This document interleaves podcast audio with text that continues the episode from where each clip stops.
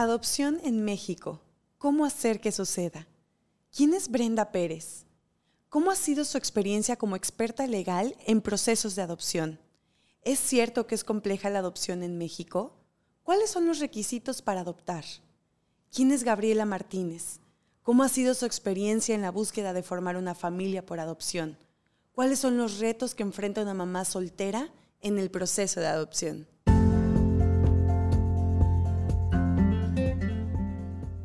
Somos Erika Juárez y Alison Arellano, dos mujeres llenas de energía, de ideas, intentos fallidos y muchas, muchas ganas de, hacer, que, suceda. Creando este espacio donde juntas abriremos conversaciones sobre todo eso que como mujeres podemos pero no nos atrevemos. Brindándote herramientas, tips y experiencias para reconocernos y, sabernos suficientes. Tenemos un mensaje de nosotras para ti. ¿Y tú? ¿Qué estás haciendo para que suceda? Hola, hola, ¿cómo están? Hoy con cubrebocas. Si no me estás viendo porque todavía no estás en YouTube, te vas a dar cuenta de todas maneras porque seguro soy un poco más opaquita la voz. Entonces, bueno, pues muchas gracias por estarnos acompañando el día de hoy. Si de repente me oyes toser, así, cualquier cosa, pues prefiero cubrebocas. Así que bueno, muchas gracias a todas por este episodio tan bonito que vamos a tener el día de hoy. Vamos a hablar de lo que implica la adopción en México y cómo hacer que suceda. Así que no te despegues ni un segundito, todos tus sentidos, porque tenemos mucha información muy bonita y muy importante que compartir. Y somos Erika Juárez y Alison Arellano, haciendo, que, suceda. Oigan, y tenemos unas invitadas que, de verdad estamos muy agradecidas por abrir esta conversación, porque no nada más tenemos la experiencia legal, la experiencia en todo el tema de proceso, eh, sino que también tenemos la experiencia de una mamita que lo vivió y que, y que lo pasó. Y este episodio nace de una de ustedes que nos está escuchando, eh, porque nos preguntó, escuchó el episodio de Mamás Solteras, que, que lo dimos Eric, y Bonnie y yo como hijos de, mamás solteras. Y ella al escucharlo nos dice, oye, a mí me gustaría que pudieran abrir conversación sobre cómo ser mamá soltera y adoptar, tanto qué implica legalmente como qué implica eh, a la hora de hablarlo, ¿no? Con, con el pequeño o con la pequeña. Así que tenemos el día de hoy a Brenda Pérez, que es licenciada en Derecho con especialidad en Administración y Políticas Públicas por el TEC de Monterrey tiene maestría en Derecho de Proceso Civil y tiene experiencia como servidora pública por más de 16 años en, el, en los tres ámbitos de gobierno. Pero también tenemos una mamita de dos, una con hija biológica de 22 años y una de hija por adopción de 6 añitos. Y nos viene a compartir su experiencia precisamente de cómo hacer que suceda en el tema de adopción. Así que bienvenidas. Muchas gracias. Gracias.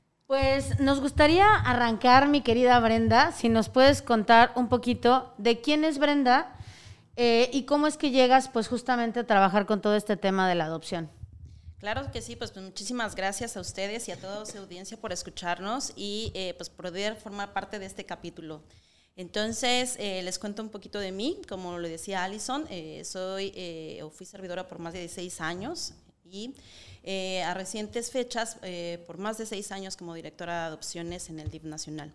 Entonces es así como me involucro en este tema de adopciones, que por supuesto es uno de los temas que apasionó mi carrera como abogada y que eh, es muy, muy destacado porque sobre todo se trata de restituir los derechos de niñas, niñas, adolescentes a vivir en familia, ¿no? Ver a los niños como titulares de derechos, pero sobre todo en este ámbito de la familia. Wow, qué importante, porque ahora que me puse yo a estudiar también como abogada, eh, no soy experta en el tema familiar ni en temas de adopción. Y la verdad es que hay tantas lagunas, hay tanta desinformación, hay tanto que se dice, pero realmente no investigamos a fondo. Y qué, qué fortuna poder tener toda tu experiencia, toda tu trayectoria aquí sentada en esta conversación has dado en el clavo, en el punto en el que tanta desinformación, porque justo es uno de los mitos, ¿no? El mito de que eh, es súper difícil, el tema de la adopción. Sin embargo, eso es porque es de boca en boca, pero en la realidad eh, los solicitantes eh, son que se acercan a un proceso de adopción y quizás Gaby lo podrá corroborar ahorita en, su momento, es si te acercas a las autoridades, te van a acompañar y el proceso entonces puede ser muchísimo más sencillo de lo que te pudieras imaginar. Ok, pues ahora tenemos a Gaby aquí presente, mamá de, de dos y una chiquita de seis años. Entonces, ¿cómo estás, Gaby? Muy bien, muy bien, muchas gracias. Un poquito nerviosa, como les platicaba, nunca he estado en algo así, pero bueno, aquí quisiera compartir realmente porque sí es importante que la gente sepa que sí se puede. Wow, qué bonito. y qué, qué importante y de verdad gracias porque en la realidad, todos que somos amantes del derecho, a la hora de la práctica nos topamos muchas veces con pared y tú puedes venir a decirnos cuáles han sido los tropiezos a la hora de ser eh, mamita por adopción. Entonces nos puedes compartir muchísima tu experiencia. Claro que sí, claro que sí. De entrada, eh, Gaby, me gustaría que nos contaras un poquito eh, como este, como de dónde nace, ¿no? Esta necesidad de decir, quiero adoptar por dónde empiezo, qué se hace, porque además una de las particularidades que tenemos justo contigo es que adoptaste como mamá soltera. Sí. Entonces, ¿cómo fue? Cuéntanos.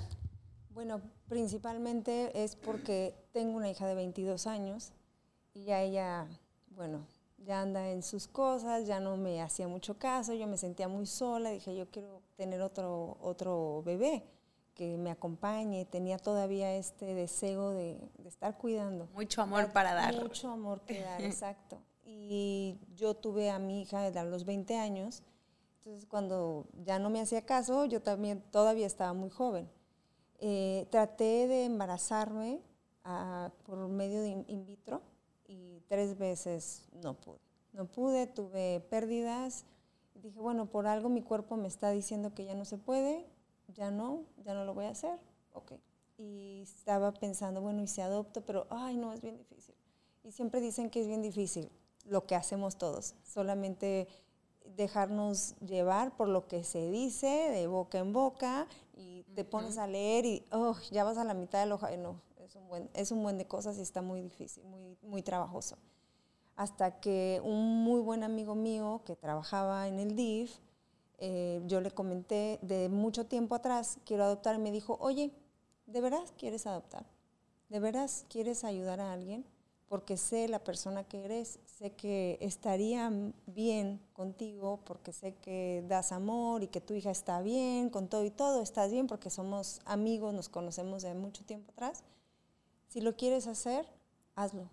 Hazlo. Hay una casa hogar que tiene muchos niños que necesitan que alguien es de amor.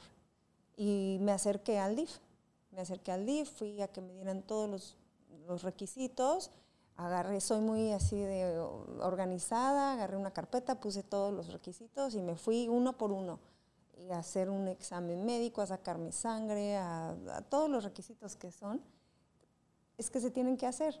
claro. es nada más ponerte y hacer las cosas. Si realmente lo quieres lograr, te va a tomar tiempo, te va a tomar tal vez dinero, no mucho, porque pues vas, vienes, haces, son estudios o diferentes cosas que no cuestan mucho, pero los tienes que hacer. Creo que esa es una pregunta muy importante para quien nos está escuchando. Económicamente, siendo mamá soltera, digo, ahorita lo vamos a ver más a fondo en tema legal, pero como cuánto dinero necesita una mamá soltera que diga yo quiero adoptar mañana. Pues nada, a lo mejor para la gasolina de tu carro si tienes y si no para el camión, para que te vayas o el taxi o lo que sea. Yo fui, saqué mis estudios, fui a un particular, no, me, no recuerdo cuánto costó, tal vez 500 pesos, un certificado médico en la Cruz Roja, no cuesta nada, eh, una mm, carta de antecedentes no penales, perdón, como 170 pesos. Realmente en ese proceso yo no he gastado absolutamente nada en al inicio. Ok. Después hay, Ahorita vamos por vamos, vamos por partes. La segunda etapa. Exacto, la segunda etapa. Bren, cuéntanos eh, cuáles son como los requisitos justamente desde la parte legal. O sea, cualquier persona puede adoptar, eh, hay como cuestiones de edad o un estado socioeconómico, cosas, o ¿Cómo es? Claro, eh, sí, sí hay unos requisitos de, adopción, digamos, e, esenciales, como lo, como lo decía Gaby, que sí, eh, por principio tiene que haber una edad, eh, justamente, que haya una diferencia entre la niña, niño, adolescente que se vaya a adoptar y los solicitantes, ¿no? Pero después de eso son requisitos básicos, como lo estaba narrando Gaby, acta de nacimiento, justamente para comprobar tu identidad este, identificaciones oficiales, eh, un eh, certificado de no antecedentes penales, comprobante de domicilio, este, eh, se pide también un examen de antidoping, justamente para también verificar la condición en cuanto a ese tema, un certificado de salud y que eh, justamente dentro del certificado de idoneidad, que básicamente ahí se resumen todos esos eh, eh, documentos que son solicitados, se hacen también esas valoraciones tanto en materia de psicología como de trabajo social, que es ahí cuando la autoridad te emite ese documento con el que dice que estás justamente o contienes esas características de idoneidad para poder adoptar que justamente son gratuitos, como lo decía Gaby, no tienen ningún costo y que pues eso justamente es uno de los mitos que hay eh, mucho en boca en boca, ¿no?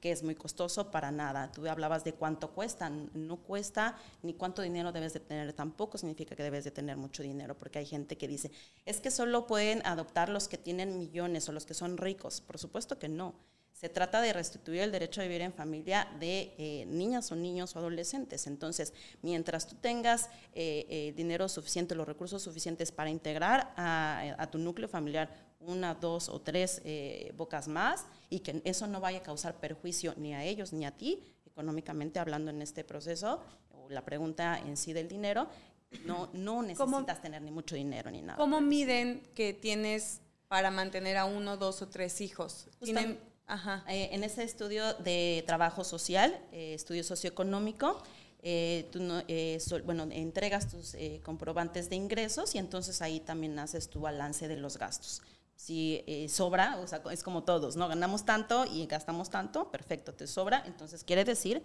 que vas a poder eh, mantener a, una persona y tampoco se pide ni siquiera que los lleves a escuelas particulares, ni que médicos este, carísimos, no, para nada, mientras puedas darle lo que necesita a un niño en todos sus derechos, cubrirlos, no pasa nada, ¿no? Yo estuve leyendo un poquito las leyes que me imagino que cambian dependiendo del estado. ¿No? Varios requisitos, yo quiero pensar, porque estuve leyendo que necesitas ser mayor de 25 años y necesitas llevarle al, al menor 17 años.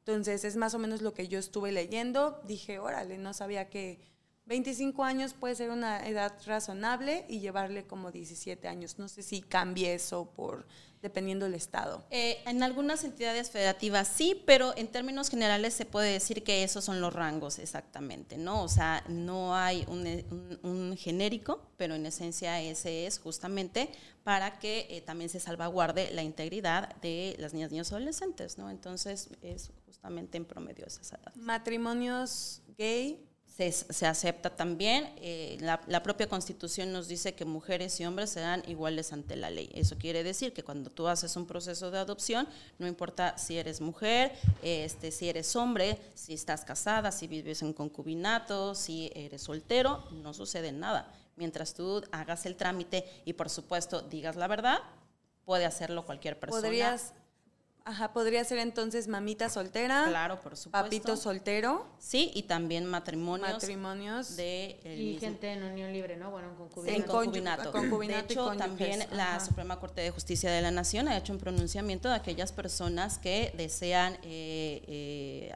del mismo eh, sexo, que están viviendo en concubinato o en matrimonio, hacer un proceso de adopción. también confirma esa prerrogativa que nos da la Constitución de poder hacer el trámite sin importar las preferencias eh, que tú tengas, ¿no? Lo que se busca es familias para eh, los niños que están eh, en situaciones jurídicas liberadas y que son susceptibles de adopción. Y en tu experiencia de estos 16 años, ¿te tocó, te tocó ver papás solteros adoptar y matrimonios gays adoptar? Sí, sí, sí, claro que sí. Tuvimos solicitantes, tanto mujeres como varones, eh, que eh, concluyeron una adopción. también este, matrimonios de, eh, o parejas del mismo sexo y eh, tanto nacionales como internacionales. Entonces, eso para el Estado, eso es importante hacerlo saber, ¿no? Para el Estado, entendiéndose como autoridad, es indistinto, se permite eh, en la adopción, aun cuando todavía este, había en algunas entidades resistencia por, es decir, porque su propia legislación interna eh, mencionaba que no se podía, justamente por eso hubo un, un pronunciamiento de la Suprema Corte de Justicia de la Nación en donde dijo que sí se tenía que aceptar esos procedimientos. Qué bueno. Oye, y fíjate que en algún punto trabajé con algunas instituciones, que no sé cómo llamarlas, pero pues como casas que se dedican al tema de la adopción, que pues no quisiera mencionar nombres, pero eh, que su primer como rubro es el apoyo a las mamás que están, mujeres embarazadas en desamparo, para poder evitar el aborto, les dan contención en la casa, todo el proceso del embarazo, tal y de ahí les dan unos días al nacer el bebé para que puedan ellas decidir si se los llevan o no. Y entonces el segundo rubro de estas organizaciones es la adopción. Entonces una de las cosas que me llama la atención de este tipo de organizaciones es que ahí sí hay una cuota.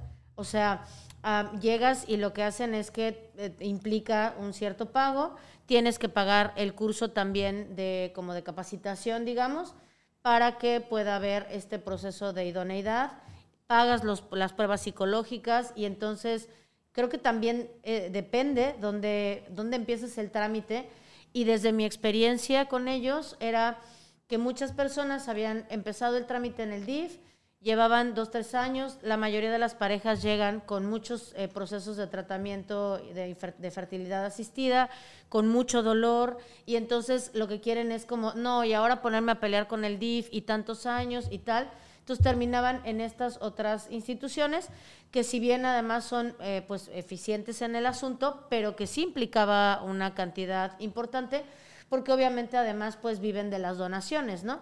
Para poder darle eh, manutención a estas mamás, eh, todo el proceso médico, nutricional, los partos, ¿no? Como todo lo que implica, que entonces sí hay una cuota. Pero es importante, creo, mencionar eso, que el dinero no es para las instituciones, sino porque es con lo que mantienen a estas mamitas para que ellas puedan decidir también al final si se llevan o no a sus bebés y los que se quedan en proceso de adopción, entonces ese dinero también es para que se liberen los, los juicios de, de, guarda y custodia, de la patria potestad, de todo lo que se tiene que hacer para que después puedan ser entregados, ¿no? Eh, pues eh, supongo desde tu experiencia que dices como de esas organizaciones eh, de, asociaciones civiles, pues entiendo que subsisten de las donaciones, ¿no?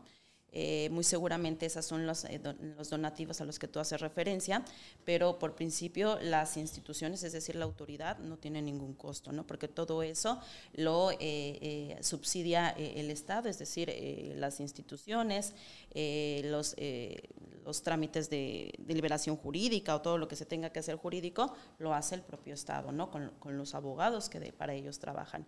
Entonces, esas cuotas eh, pues, de, donativos que muy seguramente las casas eh, realizan, pues es eh, justamente con, motivo de donativos, que en realidad, por lo que entiendo, a las mamás no se les cobra ningún, ninguna cuota, ni siquiera cuando están viviendo ahí, ni mucho menos si ellas deciden a la mera hora decir, ¿sabes qué? No deseo continuar con este trámite, mejor me llevo a mi hijo a mi casa y muchísimas gracias por el apoyo. Supongo que así es como funciona, ¿no? La verdad es que eh, debiera ser así porque entonces de esa manera no va a existir una presión eh, o una coacción tanto o para que los entreguen o para que no los entreguen, ¿no? Que justamente eso es también eh, chamba de la autoridad, de que siempre se, se les mantenga informadas a, las mamás que por principio quieren dar en adopción a, a sus a sus hijos, que sea de una manera libre e informada, ¿no? sin que exista sobre todo también dinero de por medio, sin que ni los solicitantes le digan, oye, te doy un dinero, porque eso entonces sería un delito, ni mucho menos que eh, se pueda prestar a, ningún tipo de Así, a, a, malos manejos o que se genere esto como un negocio. Es correcto, eso es lo que se evita, ¿no? Oye, Gaby, y yo quiero preguntarte a ti, eh, en el momento en que tú decides ya con una hija adolescente, ¿cómo fue tu proceso interno a la hora de ir buscando ser, ser mamá por adopción, tu familia, la reacción de tu entorno familiar, el cómo, cómo lo has ido sobrellevando, porque tu chiquita todavía está, está, pequeña, tiene seis años. Entonces, para todas las mamás que están por aventarse a un proceso así, ¿cómo, cómo lo pueden ir mejorando desde tu vivencia y tu experiencia? Bueno, yo tengo cuatro hermanas y un hermano. Somos muy unidos siempre, siempre nos platicamos todo, tratamos de estar juntos lo más que se pueda. Son 12 sobrinos y él, iban así como en escalerita y yo siempre estaba con los chiquitos, siempre, y ellos me buscaban mucho y mi tía Gaby, mi tía Gaby, mi tía Gaby, y yo me voy, me los traía de vacaciones para acá, entonces yo tenía esa necesidad, porque me gustan mucho los niños, siento que, bueno, que tienen mucho amor, me les quedo viendo a ver nada más así que están diciendo, son muy curiosos, todo lo que piensan, entonces, eh, bueno, mis hermanos siempre sabían que quería tener otro bebé, supieron de, mi, de los procedimientos que hice y con mi hija me senté y le dije, a ver, ¿estamos juntas en esto? Porque no nada más voy a ser yo, vamos a ser las dos, tú como hermana, yo como mamá, pero había un, teníamos que platicar y dijo, vamos. O sea, sí, sí quiero tener una hermana, tiene muchos hermanos de otra manera, pero no tenía una hermanita en casa. Y, decidimos que sí. Este, mi proceso realmente al inicio estás como con muchas ganas de hacerlo, estás, vas con todo, como te repito, tenía los papeles para hacer. De hecho, yo sí me acerqué a estas, como una de esas instituciones, perdón, que las mamás están ahí, pero me dijeron que tenía que estar casada por la iglesia, estar casada por la iglesia y que si no, pues no se podía. Entonces dije, bueno, entonces por aquí no, va por ahí. Incluso me contaron de un sacerdote que también tenía niños, la gente se los iba y se los dejaba al sacerdote y él decidía a quién dárselos y le hacían una, con un abogado una carta, no, un como contrato o algo así, de que se los estaban entregando, cedían la patria potestad, no sé si eso es correcto, si es posible, ¿no? No, claro que no. Y eh, ya después se acercaban a lo jurídico con un juez y lo formalizaban, así. y era mucho más rápido. Ellos sacaban todo, no sé, en seis meses, ocho meses, porque la mamá iba y firmaba, el papá iba y firmaba, y el juez decía, bueno, pues le está dando la, la patria potestad del niño, pero dije yo, no. Aparte, el padre quería que estuvieras casada, con casada en la iglesia y, y te tuvieras mínimo seis años de casada. Dije, ok, este no, esto no. Y aparte, como que se me hizo un poco extraño. Em, de repente me desilusionaba, de repente estaba como sí se puede, porque soy muy aferrada y se tiene que poder y todo se puede, nada más con paciencia. Eh, ya cuando me acerqué a esta casa hogar, que vi tantos niños. ¿Qué fue el DIF en específico?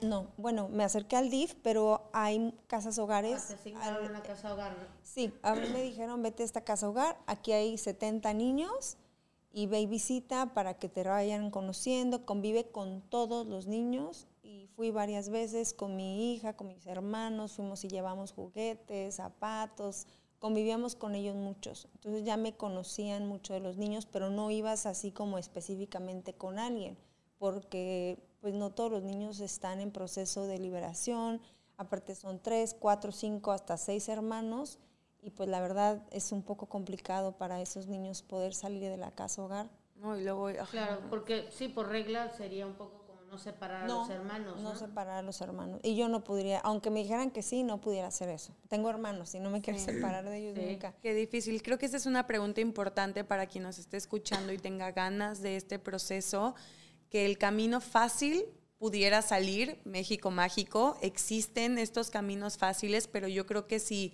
queremos eh, ir en pro a, que mejoren los procesos. Yo creo que aunque sea más tardado, aunque genere más lucha tal vez, irnos siempre por la vía legal y por la vía pues correcta, ¿no? Por el bien de los chiquitos y por el bien de, de nosotros. Sí, y más que nada, bueno, lo que yo les quisiera compartir es que te vas a topar con gente, incluso en el DIF, incluso en cualquier otro lado, gente que realmente dices, ¿cómo es posible que tú estés aquí?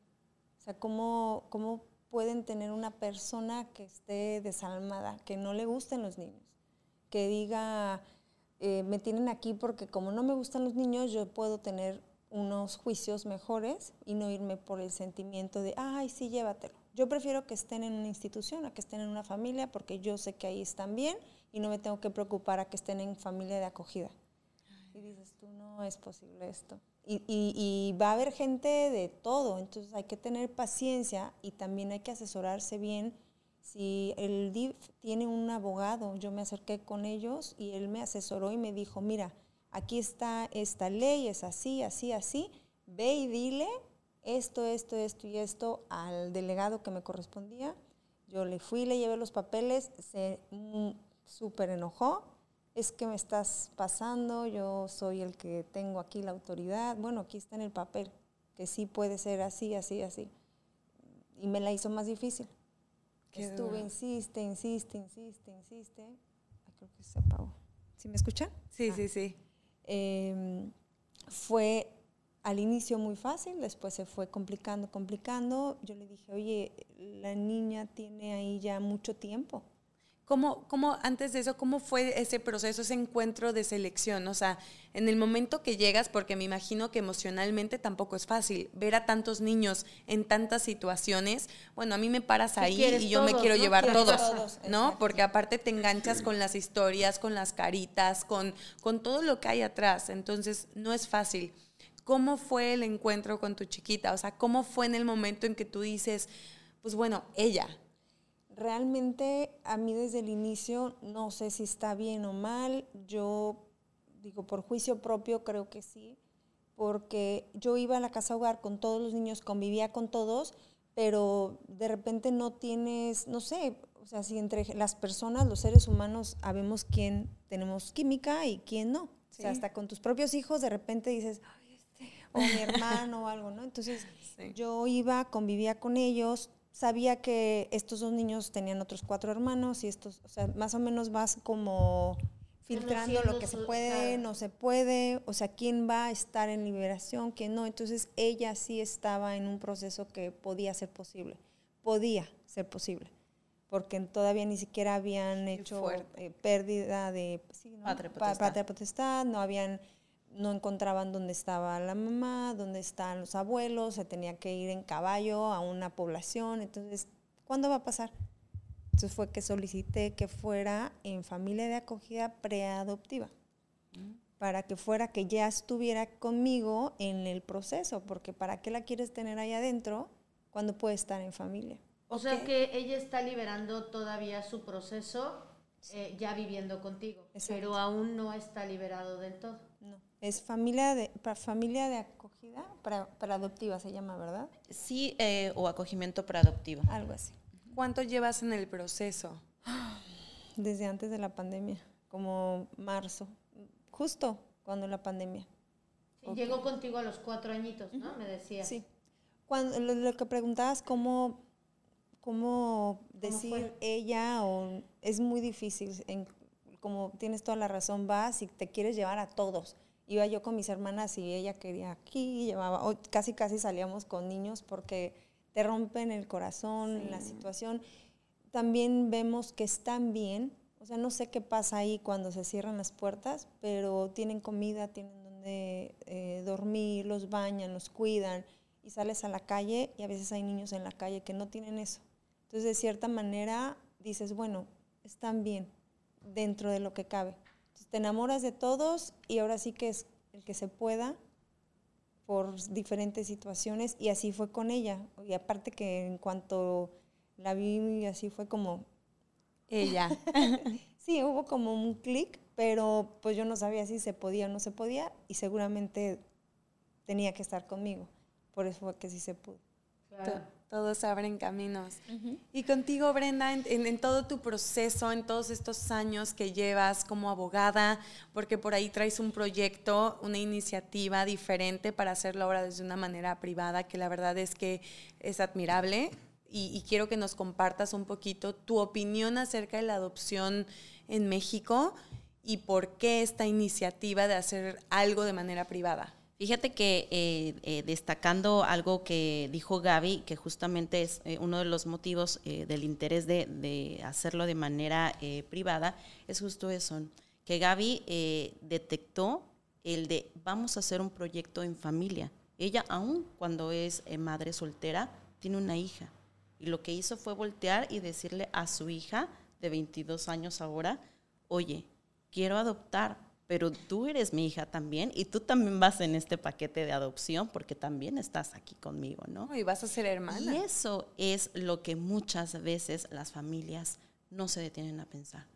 Es decir, tenemos esa mirada adultocéntrica y nos estamos olvidando también de que las niñas, los niños adolescentes son titulares de derechos y que hay que voltearlos a ver y que hay que voltear a ver sus necesidades.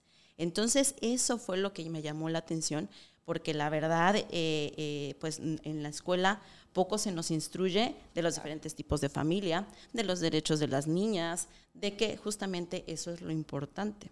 Entonces, llegamos a veces tan desinformados a los procesos de adopción que ahí está el meollo del asunto donde podría complejizarse porque no se dejan guiar, porque piensan que eh, tiene el, psicólogo que me atendió, el abogado, la trabajadora social, algo personal en contra mío. Y por supuesto que no tiene nada en contra tuyo. Lo que pasa es que tienes que prepararte para una adopción, como bien lo decía Gaby. O sea, tienes que estar en los momentos eh, que, dejarte guiar para que entonces puedas recibir con todo ese amor, con todas esas eh, posibilidades en todos los aspectos físico y psicológicamente a un niño a tu hogar. Entonces, eso es lo que muchos solicitantes eh, se quedan como en esa laguna y es por eso esa iniciativa que yo quiero ver. O sea, vamos a prepararnos para que sí se pueda, ¿no? Y justamente el título de, su podcast está padrísimo porque haz que se pueda. No es difícil. La cosa es que hazlo bien, prepárate, porque es una vida, no estás comprando un carro. ¿no? Entonces, si lo miramos desde ese punto, desde los derechos, desde el amor, desde si se puede y voy a hacer lo posible, entonces es que muy seguramente se va a concretar de manera positiva un proceso de adopción. Me encanta. Y creo que para quien no sepa, porque creo que lo hablábamos fuera del aire, ¿no? Eh, Brenda tiene como un proyecto de abrir una agencia de, ayudar, de acompañamiento legal en, procesos de adopción. Entonces, quien, quien tenga como esa, esas ganas, esa necesidad, pues puede acercarse. ¿Tienes idea más o menos para cuándo, cómo? Sí, lo estamos este, preparando porque no solamente se trata de lo jurídico, también se trata de hacer un acompañamiento integral a todas estas familias que deseen eh, eh, adoptar. Es decir, te vamos a coachar en todos los aspectos, porque justamente eso es lo que se trata, que también nos digan que sí y que entonces podamos eh, eh, ir todos juntos en equipo en ese proceso y que entonces ya salgamos eh, ante el juez de que se logró y, y, vayamos a hacer el acta este, y todo de manera positiva, ¿no? Entonces es por eso que es un proyecto integral también. Y platicábamos justo también fuera del aire, Brenda, de lo importante que es eh, generar una cultura diferente en nuestro país de entrada, ¿no? Seguramente en, muchos países, pero de entrada en el nuestro, respecto al juicio que se genera justo a las mamás biológicas que deciden entregar a sus hijos en adopción y lo que eso implica y por qué se retardan tanto los procesos que en efecto hace complicado que lleguen a otra familia y que entonces pueda haber como una mayor agilidad, ¿no? Entonces creo que desde el que tú digas de frases que yo he escuchado, ¿no? Desde, hasta las perras tienen más amor, ¿no? Y es como, ¿cómo se te ocurre decir algo así? Tú no conoces las circunstancias de cada una de esas mujeres y a mí me parece un acto súper valiente, lleno de amor, el que por la razón que sea decidas que si tú no tienes para darle justo esto que tú decías, en los derechos, en todo lo que implica eh, amarlo, sostenerlo, cuidarlo, y entonces decidan darlos, darlas en adopción y que hay todo un montón de juicio alrededor, ¿no? Me parece tan difícil y tan injusto como para las familias que se crean por adopción y que entonces es, ay, tu hijo el adoptado. Y que me parece también súper difícil porque es, no, no es mi hijo el adoptado. En el momento en el que se hace este trámite y llega y se firma un acta, llegó por adopción, pero es mi hija o mi hijo. Entonces creo que toda esta cultura del tema de la adopción también hace mucha falta información, como tú decías, para desmitificar un montón de cosas, ¿no? Y creo que tocaron las dos un punto súper importante, eh, que es preparar también a la familia, o sea, es, inclusive obviamente a la, familia, el núcleo. Yo lo vivo como tía, mi, mi prima en Miami, aunque no estoy muy cercana por, por vivimos en diferentes ciudades, eh, o adoptó a una chiquita. Entonces, el, el, nosotros también reconocerla como parte y entender que tiene los mismos derechos y obligaciones para todo. Entonces, como familia, el poder comprender esto, yo creo que es sumamente importante. Yo no me había hecho la pregunta de, y yo lo platicaba ahorita, lo puse en mis redes sociales, ¿cómo adoptarías? O sea, no estamos acostumbrados a hacernos esta, esta pregunta. Muchas veces preferimos ir a procesos luego muy dolorosos, emocionales, económicos, etcétera, y no voltear a ver la parte de la adopción, que creo que hace falta mucha información y hace falta mucha difusión en estos temas. Y yo te quería preguntar eh, a ti, Gaby, en el momento, ¿cómo lo has ido manejando con tu chiquita? O sea, ¿tú lo platicaste con ella?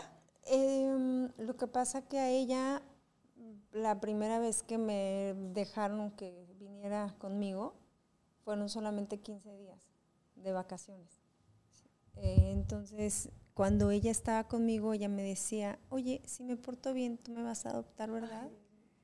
Ay, se me rompía mi corazón, mis hermanos estaban aquí, mis sobrinos, todo. Ya quería, ya hablé con esta persona, el encargado, le dije, ya déjamela, o sea, ya no te la puedo regresar. Y después mi amigo me dijo, yo no sé cómo la soltó, porque creo que ya no se puede, que se vayan en familia, tú debes de saber, que se vayan de vacaciones, perdón, y que los regresen a la casa hogar. Qué doloroso. Porque los niños es otro abandono. Ellos piensan que ya salieron y mucho más que están chiquitos no entienden eso. Entonces, este, cuando ella ya vino, bueno, fue un proceso, la tuve que regresar y luego fui y bueno, ahí hubo una situación, por fin logré y la regresé conmigo. Eh, ella sabe, ella sabe perfectamente bien que ella no nació de mi pancita. Así me dice, mami, yo me hubiera gustado nacer de tu pancita. Y le digo, no importa, hija. Eh, Dios, la vida, el universo tiene muchas maneras de darnos y no tiene que ser la manera tradicional. Tú eres mi hija, mi hija, eres mi, la hija de mi alma, que es más importante. Y ella lo sabe bien, me dice, sí, tú eres mi mamá. Y dice, yo no puedo ir a Estados Unidos porque todavía no le dan mis papeles a mi mamá. Y creo que lo más sano para todos es que se les hable directo sin, a, un idioma de, niños, o sea, que ellos puedan entender con diferentes, no sé, juegos. Como de mamá del alma, ¿no? Eres mi mamá del alma. Y, y, que ellos lo entiendan, y para ella no hay problema. De hecho, ella platica, de repente si ve algo, ah, yo tenía un perrito así en la casa hogar, y se lo cuenta a quien sea, y no pasa nada. Para ella no es algo malo, y los primos, que son muchos, la han ahora sí que acogido completamente normal. Ella es una más de ellos, mis hermanos igual, la familia igual. Aquí en Cancún la gente es muy abierta. Este, por eso me gusta, porque es como muy cultural, toda la gente, eso es lo que yo vivo, no pasa nada, entonces no hay eso que pudiera pensar que en el donde yo soy, en Jalisco, es así como, ay, es la niña adoptada, es... Claro, aquí hay más tabú, ¿no? En el centro. Al contrario, la gente se sensibiliza mucho, ay, mira, y qué bonito. A mí no me gusta decir mucho, no porque piensen que, ay, es la niña adoptada, pero porque, porque luego empiezan como, ay, qué bonito, ¿y por qué? ¿Y de dónde? ¿Y por qué? Y cuando yo también quería, hay mucha gente que se entera, siempre me dice, oye, es que yo quería, o es que, oye, ¿cómo lo hiciste? Oye, ¿me puedes dar tu teléfono para que me ayudes? O sea, de aquí es que justo es cuando así me han dicho como tres o cuatro. Uno se da cuenta que pareciera que eres el garbanzo de la libra y cuando uno lo abre es como hay tanta gente que quisiera y que justo no sabe, que no tiene información, que, que, entonces el que ustedes estén aquí hoy, de verdad, yo estoy segura que hay tantas personas, mujeres, hombres, familias, que al escucharlas van a decir, sí se puede, sí lo logró, sí se pudo. No es cierto que, que entonces hay como tantos mitos, ¿no? De que no, que es imposible, que no se puede. Así es. Y fíjate que lo importante que Gaby eh, resaltaba es que los niños no son los que tienen issues en la cabeza de que, ay, si es el adoptado. No, los que tenemos somos los adultos. Entonces tenemos que quitarnos ese de que, eh, eh, ah, es que es adoptado y que tratar de cuchillarlo. No. O sea, también el derecho de los niños a saber sus orígenes y es total ilegítimo y por sobre todo valioso conservar de que, ok, tuvo una historia y que gracias a eso hoy está en familia con su, mamita del alma, ¿no? No necesariamente tiene que ser de esa manera. Entonces, eso también es bien importante, que eh, eh, criemos a, esos hijos de esa manera, ¿no? Normalizar, hablar las cosas como son.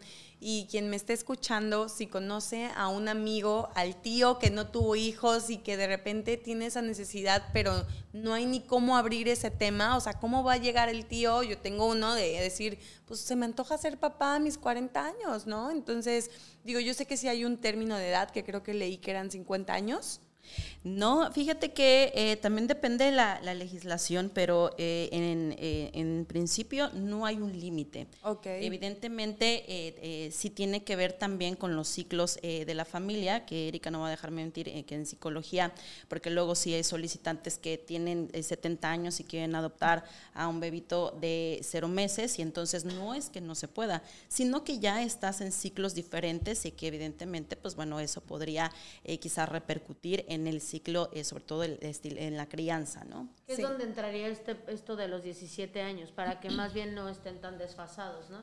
Está, está, está padre.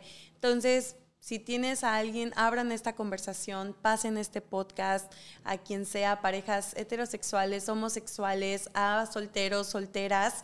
Y, y creo que es, esta conversación puede abrir muchísimo, muchísimos adopciones en México que tanto hace falta.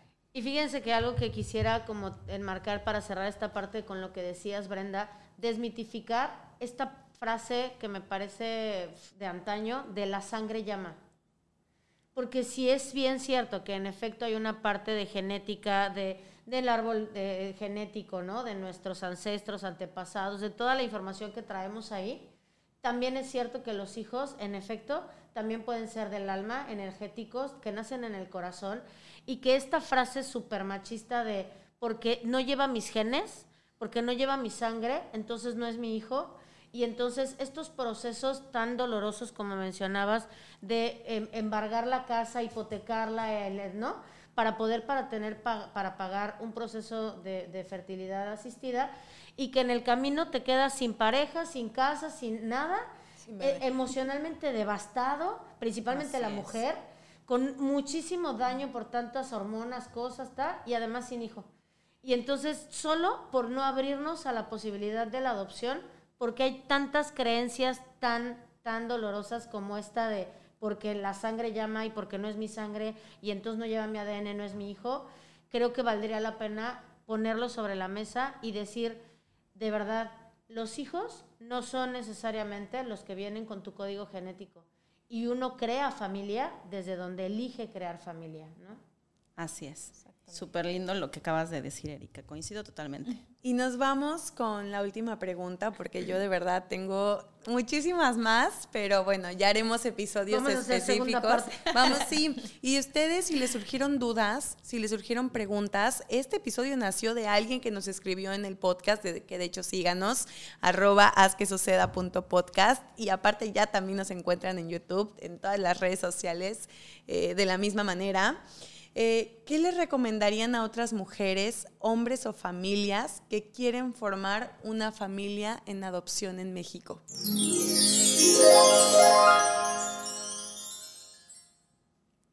En principio, que se acerquen, que no tengan miedo de acudir eh, a, a quien sabe. Justamente ese sería el tip mayor, porque de esa manera van a llegar a su objetivo final más rápidamente. ¿A quién recomendarías tú en específico? Por supuesto a mí. Si necesitan eh, alguna orientación, por supuesto que lo podemos hacer. Eh, les dejo mi número telefónico, eh, si quieren mandarme un mensajito para podernos poner en contacto. Mi número es 55 85 31 34 38. Brenda Pérez. ¿Así te encuentran en redes sociales? si quieren, por principio, en mi número de celular y de esa manera nos podemos contactar. Perfecto. Bueno, yo la verdad les puedo aconsejar a todos los que quieran adoptar que se sienten en familia, lo platiquen, no nada más con los hijos, sino hermanos, familia, gente que esté a tu alrededor, que a veces no es familia, pero son amigos, que son familia, al fin, y que no desistan por la burocracia, por, son cosas que se tienen que hacer así, que va a resultar mejor, que no se vayan por el, lado fácil, porque para aparentemente es fácil, pero no es fácil, y que no se desesperen, que sigan, hay días buenos, hay días malos, hay otros peores, pero si realmente quieres adoptar y tienes esa intención, con todo, con, con, todo, ahora sí. hacer que suceda. Hacer que suceda, sí. Gracias. Ay, híjole, no saben, es un tema súper complejo eh, personalmente toca muchas fibras conmigo y además les he de decir que justo en esta institución que yo les decía, de manera privada trabajábamos para con ellos para el, tema de hacer idóneos a las parejas que habían sido previamente rechazadas. Y entonces tuve el, el honor de entregar 118 bebés.